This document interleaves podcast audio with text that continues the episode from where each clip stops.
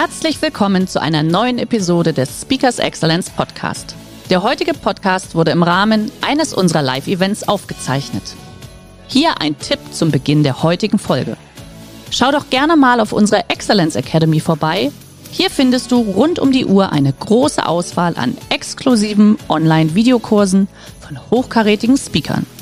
Den Link dazu findest du in der Beschreibung. Jetzt aber viel Spaß beim Anhören. Schauen wir uns mal einen normalen Vertriebsprozess an, wie er aussehen könnte oder wie er Design sein könnte. Der Mario hat gesagt, ja, strukturiertes Vorgehen ist das, was ich an der Stelle propagiere. Versus, so habe ich meinen Titel mal genannt, Superhelden im Vertrieb, ein angeborenes Gen. Ich habe eine Vertriebsmannschaft bestehend aus zehn Kollegen. Da habe ich zwei Superstars, zwei, naja, die hätte ich lieber nicht, und sechs irgendwo so in der Mitte. Was mache ich denn? Was ist so mein, natürliches, mein natürlicher Instinkt? Ich mahne die zwei Schlechten ab, sage denen, du musst mal schulen, du musst mal coachen, lies mal ein Buch, werd besser. Und wenn es nicht funktioniert, tausche ich sie aus. Ja, das ist die eine Möglichkeit. Oder ich habe ein strukturiertes Vorgehen, das heißt, ich habe am Ende meinen loyalen Bestandskunden, den ich betreuen möchte. Um da hinzukommen, muss ich ihm mindestens einmal was verkauft haben. Ich habe irgendwann mal einen Neukunden akquiriert. Was kommt davor, zumindest im B2B-Business? Äh, ich muss ihm erstmal ein Angebot offeriert haben und bevor dem Angebot muss ich erstmal mein Unternehmen, meine Dienstleistung vorgestellt haben. Bevor das passiert, muss jemand Interesse signalisiert haben, ich muss ihn angesprochen haben und das aus einem relevanten Markt von vielleicht 20.000 Zielkunden, die ich habe, potenzielle Zielkunden, die ich habe. Das ist ein reales Beispiel, übrigens da ein bisschen gerundet, aber das ist ein reales Beispiel. Das könnte im B2B so stattfinden. Die eine Frage ist natürlich, wie genau sieht dieser Prozess aus? Wie ist der designt? Wie komme ich von der einen zur nächsten Ebene? Wie sind die Quoten? Wenn ich jetzt sagen würde, hey, unsere Strategie im nächsten Jahr, wir brauchen nicht 10, wir brauchen 20 Neukunden, das ist der Impuls der Mannschaft meistens zu sagen, dann brauchen wir doppelt so viele Leute, dann brauchen wir doppelt so viele Ressourcen. Oder ich würde sagen, naja, oder man optimiert die Quote von der Quote von 10 zu 75 auf vielleicht 10 zu 30, 10 zu 40 dann ist der gleiche Effekt da. Oder man kann an irgendeiner beliebigen Quote arbeiten. Das ist das, was heute Verkäufer machen. Was kommt denn jetzt durch die Digitalisierung ins Spiel? Durch die Digitalisierung stellen sie fest, dass vieles, was da oben in den Ebenen passiert, dieses Get-Together, sich finden, automatisiert oder digitalisiert werden kann. Es gibt heute hervorragende Plugins oder Agenten, die Sie über Xing oder Salesforce oder irgendeine andere CRM oder Social Media Plattform laufen lassen können, wo Sie sagen, zeig mir all diejenigen an, die das suchen, was ich biete. Und Sie können auch noch automatisieren, dass Sie sagen, und schreibe denen eine E-Mail und verlinke dich mit denen, ohne dass der Mensch überhaupt nur ins Spiel kommt. Das können Sie heute alles prima sagen oder beauftragen. An der Stelle brauchen Sie den Mensch überhaupt nicht mehr.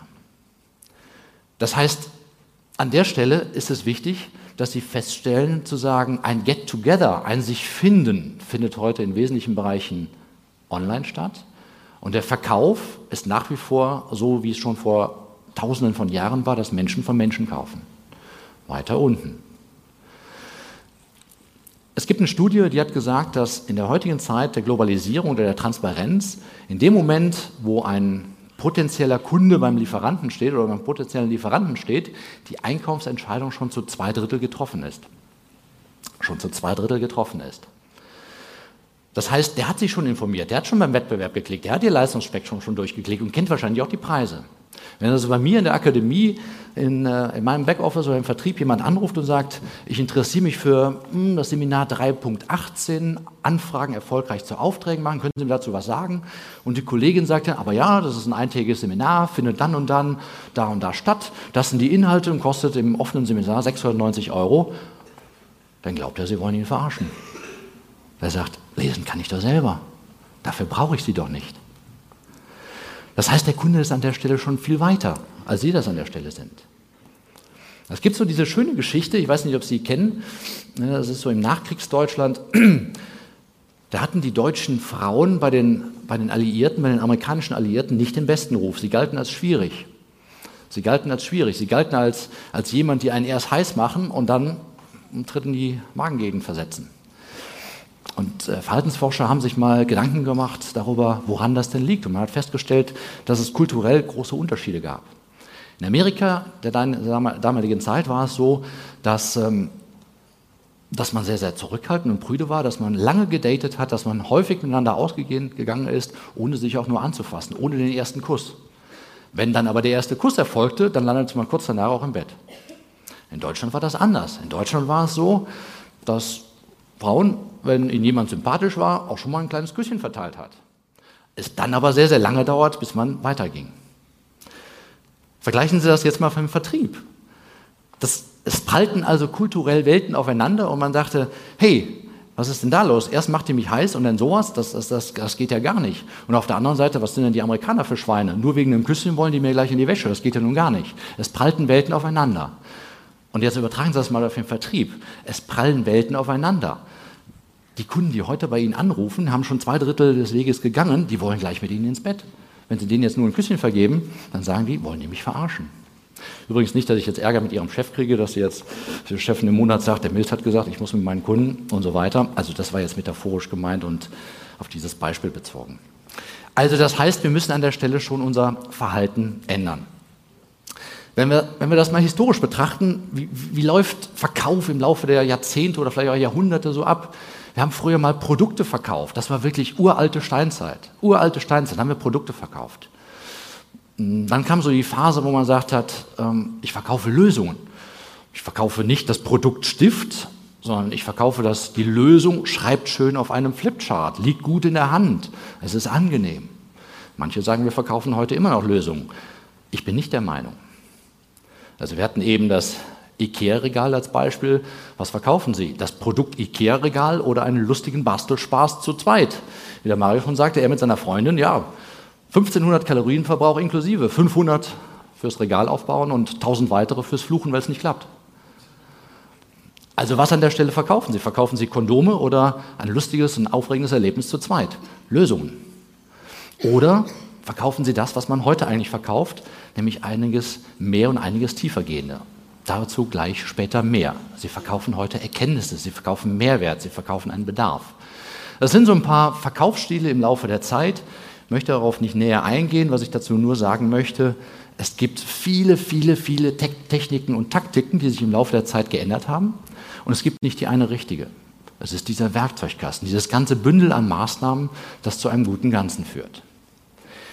Wenn Sie mir jetzt folgen und sagen, ja, es stimmt schon, dass sich die Märkte durch Digitalisierung, Globalisierung, mehr Transparenz und so weiter geändert haben, dann stelle ich mir die Frage, warum viele dann immer noch die Werkzeuge von gestern benutzen, statt die Werkzeuge von heute zu nutzen. Der Faustkeil ist nun definitiv ein Werkzeug von gestern und das Handy ist, glaube ich, ein State-of-the-Art-Tool. Bitte übertragen gesehen. Ich meine es auf Techniken, die ich im Vertrieb anwenden und nutzen kann. Gut, der Faustkeil hat natürlich den Nutzen, er hat keinen, Handy, keinen Akku, der heiß werden und explodieren kann. Andererseits können Sie zur Not das Handy auch als Faustkeil benutzen. Ja? Also äh, es gibt da schon so gewisse Vorteile. Was ich an der Stelle nur sagen möchte, es gilt im Grunde genommen, die Techniken anzupassen an die heutige Zeit, an das, was passiert. Sie erinnern sich, was Nils zweite Empfehlung war, sich in den Kunden hineinzuversetzen, den Kunden zu verstehen, so richtig, richtig gut zu verstehen. Wenn wir die Übungen machen, dann stellen wir immer fest, dass Verstehen schwierig genug ist. Wenn ich mit meiner Frau, die in der zweiten Reihe sitzt und seit über 21 Jahren verheiratet bin oder zusammen bin, wenn ich ihr sage, Schatz, du siehst aber heute toll aus, was sagt mir dann gerne meine Frau? Ach, sah ich gestern scheiße aus? Das heißt, es ist schon schwierig genug, mit Menschen, die sie potenziell, die sie mögen und lieben und gut kennen, ein gemeinsames Verständnis zu haben. Wie ist denn das in dieser Kunden-Lieferanten-Beziehung? Sie kennen möglicherweise diesen Cartoon. Was der Kunde mal erklärte, was er brauchte, war das. Ah, denken Sie, ich weiß genau, was der Kunde erklärt. So war es, wie der Projektleiter es verstanden hat. Das war das, was der Architekt entworfen hat. Das war das, was der Entwickler umgesetzt hat. Das war das, was der Berater präsentiert hat. Das war dann das, wie das Projekt dokumentiert wurde. So sah die Infrastruktur aus. Das wurde dem Kunden in Rechnung gestellt. So wurde die Lösung gewartet. Und das hätte der Kunde wirklich gebraucht. Das heißt, dieses Thema den Kunden verstehen, das ist so unglaublich schwierig. Sie hören zu und hören doch nicht zu oder sie verstehen nicht. Wie gesagt, selbst wenn Menschen, die sie gut mögen, funktioniert das schon oft genug nicht. Und wie schwierig ist das denn erst auf Kundenseite? Im Vertrieb passiert nicht jeden Tag etwas Neues. Also das Rad wird selten neu erfunden. Aber ab und zu gibt es doch eine gewisse Neuerung. Und ich glaube, die letzte riesengroße Innovation fand im Jahre 2011 statt. Da haben äh, amerikanische Autoren Dixon und Adamson ähm, mal versucht zu clustern vor dem Hintergrund der Technologieentwicklung, die heute stattfindet, was die erfolgreichsten Typen von Verkäufern sind. Und sie haben fünf Typen herausgefunden, die heute existieren und haben sich mal angeschaut, was das erfolgreichste Cluster ist und auch überlegt, warum. Welche Cluster gibt es da? Die Autoren haben gesagt, das eine Cluster das ist das, was wir genannt haben, Hard Worker, den fleißigen Arbeiter. Also Fleiß. Noch ein Anruf, noch ein Termin, kommt noch eine Überstunde. Das bringt schon was. Ja, stimmt. Fleißig sein, sich bemühen, sich anstrengen, bringt was. Aber es ist nicht der große Hebel.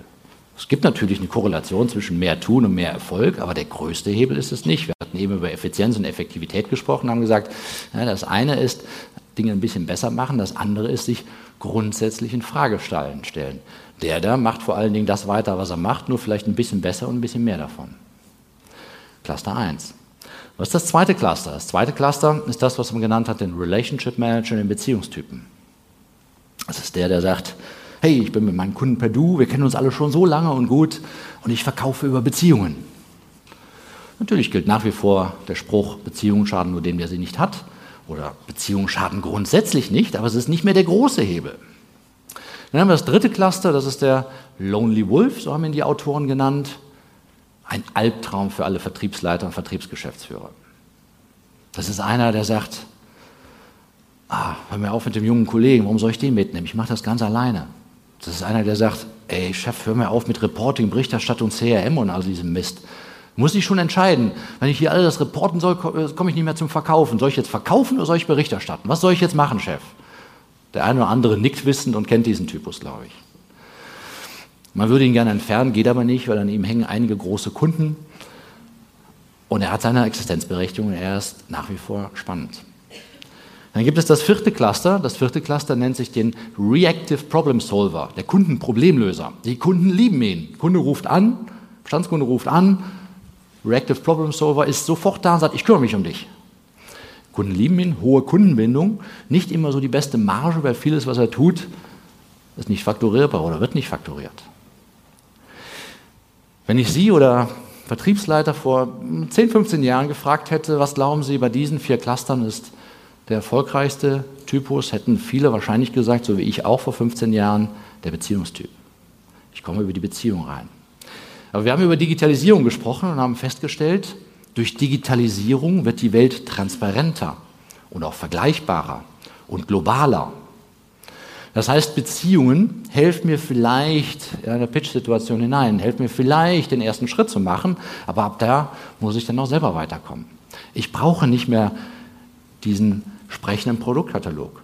Weil ich vielleicht meinen Kumpel schon von früher her kenne, hat er mich vielleicht mal da reingebracht. Aber weil sie heute professioneller geworden sind, Institutionen über sich haben, denen gegenüber sie reporten und sich rechtfertigen müssen, werden sie irgendwann mal gefragt werden, warum haben wir da drei oder fünf Prozent mehr bezahlt? Nur weil du den kennst? Das geht heute immer weniger. Das heißt, es gibt ein fünftes Cluster, das heißt, es gibt eine fünfte Gruppe. Und das ist der sogenannte Challenger, der Herausforderer, der dem Kunden ans Bein pinkelt der provoziert. Wissen Sie, warum der einen Boxhandschuh anhat auf dem Foto? Weil er gedanklich so macht, damit man den nicht sieht. Das ist der Challenger, der an der Stelle ganz anders unterwegs ist als heute. Können Sie sich das vorstellen bei so einem Fußballspiel? Stellen Sie sich mal vor, bei so einem Fußballspiel braucht man die Stürmer, die nach vorne stürmen und die Tore schießen. Challenger. Oder können Sie sich so einen Beziehungstypen vorstellen als Stürmer, der sagt, hallo, ich bin der Kevin, ich bin der Stürmer und ich hoffe, dass wir uns gut verstehen? So gewinnen sie das Spiel heute nicht mehr. Sie gewinnen es mit dem Challenger. Und ab und zu muss man einfach mal ein bisschen was Neues wagen, andere Wege gehen, Dinge anders ausprobieren. Ich weiß nicht, wer sich von Ihnen mit American Football auseinandersetzt. Man kann auch mal bluffen, so wie hier.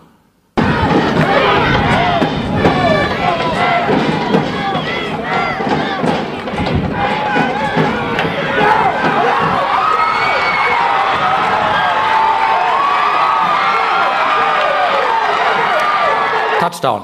Gut, dieser Trick funktioniert natürlich an der Stelle nur einmal, aber einfach mal neue Wege gehen, einfach mal andere Dinge ausprobieren, einfach mal etwas wagen, einfach mal anders sein. Und glauben Sie mir, dieser Challenger-Ansatz, der macht so einen Riesenspaß. Die wenigsten sind heute diese Challenger-Typen, aber die, die es sind, haben unglaublich Erfolg, weil sie einen Mehrwert bieten, weil es Spaß macht, mit denen zu sprechen. Schauen wir uns mal einen Beschaffungsprozess bei einem professionellen Industrieunternehmen an. Wie läuft das ab? Wenn wir mal von rechts nach links kommen, ist da rechts, fängt, mal so, fängt man mal so an, dass man sagt, oh, wir haben irgendein vages Bedürfnis, wir haben irgendein Problem, wir brauchen irgendwas. Irgendwo so startet der Prozess mal. Wie geht es denn weiter? Wir brauchen was. Okay. Ähm, wir sollten mal eine Projektgruppe bilden und mal überlegen und definieren, was wir genau brauchen. Wie viel davon, in welcher Qualität, in welcher Güte. Wie geht es dann weiter?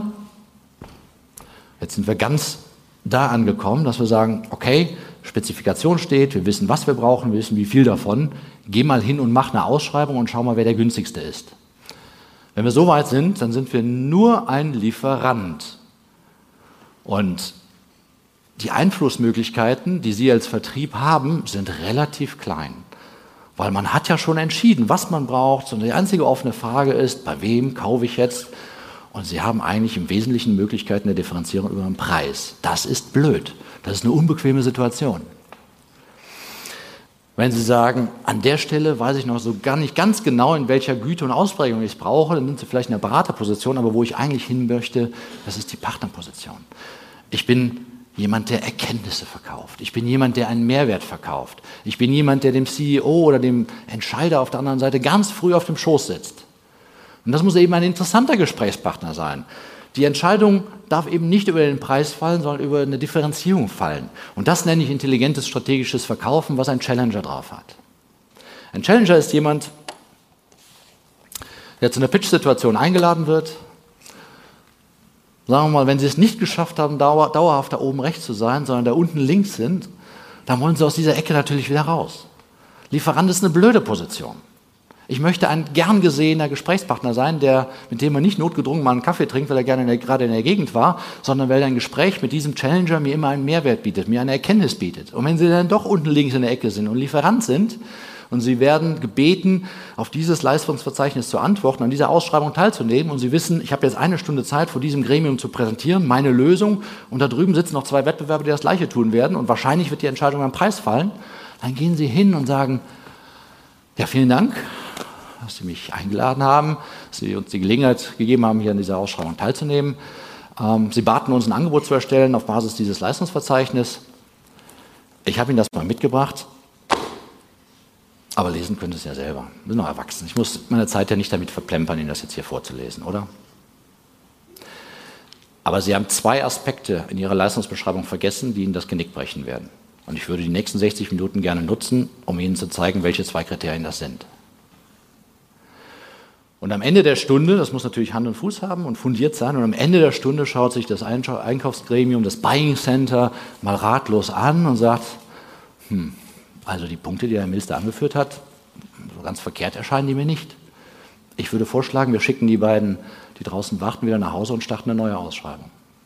Das ist die Art und Weise, wie der Challenger funktioniert. Wem das so ein bisschen zu abstrakt ist, es wird jetzt langsam Sommer, es ist warm draußen. Stellen Sie sich mal folgende Situation vor: Sie sitzen mit Kollegen im Büro, Sie fangen da oben rechts an mit einem vagen Bedürfnis, das heißt, mir ist warm. Wie geht der Prozess weiter? Oh, wie machen wir es denn jetzt? Was können wir tun gegen mir ist warm, gegen mein Problem, das ich aktuell habe? Wie geht es weiter? Wir fragen mal die Kollegen, ob die eine Idee haben. Wie geht es weiter? Ein Eis. Ein Eis wäre gut, haben die Kollegen gesagt. Ja, aber wir haben nicht viel Zeit, es ist Pause. Das heißt, wir suchen eine Eisdiele um die Ecke am besten. Ja, okay. Und zu dieser Eisdiele gehen wir jetzt hin, nehmen die Bestellung auf und gehen dann zu der Eisdiele und sagen, ich hätte gern ein Eis, Vanille, Zitrone, Erdbeer. Und Sie können sich jetzt die Frage stellen, ob Sie der Eisverkäufer sind oder ob Sie derjenige sind, der angesprochen wird, weil Sie ein Problem haben, weil mir warm ist und noch vollkommen offen ist, ob die Lösung eine Klimaanlage, ein Fächer, ein Ventilator, Fenster aufmachen oder ein Eis oder was auch immer ist. Stellen Sie sich die Frage, sind Sie im Wesentlichen Eisverkäufer oder Lösungspartner, wenn es warm wird? Der Challenger ist jemand, der provoziert. Es macht Spaß, so zu sein. Provoziert mit Fachwissen und ist so unterwegs, wie ich es gerade gesagt habe. Lösungsverkauf und Kunde ist König war gestern, wenn es überhaupt jemals war. Weil Kunde ist König heißt ja, ich bin weniger und du mehr. Nee, wir sind Partner auf Augenhöhe und unterhalten uns auch auf solcher. Das ist die Idee, die dahinter. Der Challenger sagt, wo es lang geht. Und das ist das, wo man letzten Endes, glaube ich, heute hinkommen muss. Ich hatte eben dieses Beispiel genutzt, wo ich sagte, meistens ist es ja so, dass ich so wie, wie Gott gegeben da stehe und sage, ja, ich habe eine Vertriebsmannschaft, bestehend aus zehn Leuten, da sind zwei Superstars, zwei, zwei Nieten und sechs irgendwie so äh, da in der Mitte. Und diese Superstars sind gerne auch so diese Lonely Wolves und machen, was sie wollen. Ähm, Im Prinzip höre ich in, in, in hunderten von Gesprächen mit Vertriebsleitern und Vertriebsgeschäftsführern, dass Vertriebsleute im Wesentlichen sowas sind, sowas wie freischaffende Künstler, Diven die sagen, die sind gerade deswegen im Vertrieb, weil sie ihre Freizeiten genießen und brauchen und wollen, weil sie das genauso haben wollen. Es gibt keine fest definierten Prozesse, beziehungsweise es gibt vielleicht einen definierten Prozess, aber der ist nur für das ISO-Handbuch festgehalten worden. Halten tut sich keine Sau dran. Ich höre, einige wissen, wovon ich spreche. Der heutige Vortrag hat dir gefallen? Dann schau dich doch gerne auf unserem Kanal um oder sei live bei einem Forum dabei. Weitere Informationen findest du in der Beschreibung. Bis zum nächsten Mal.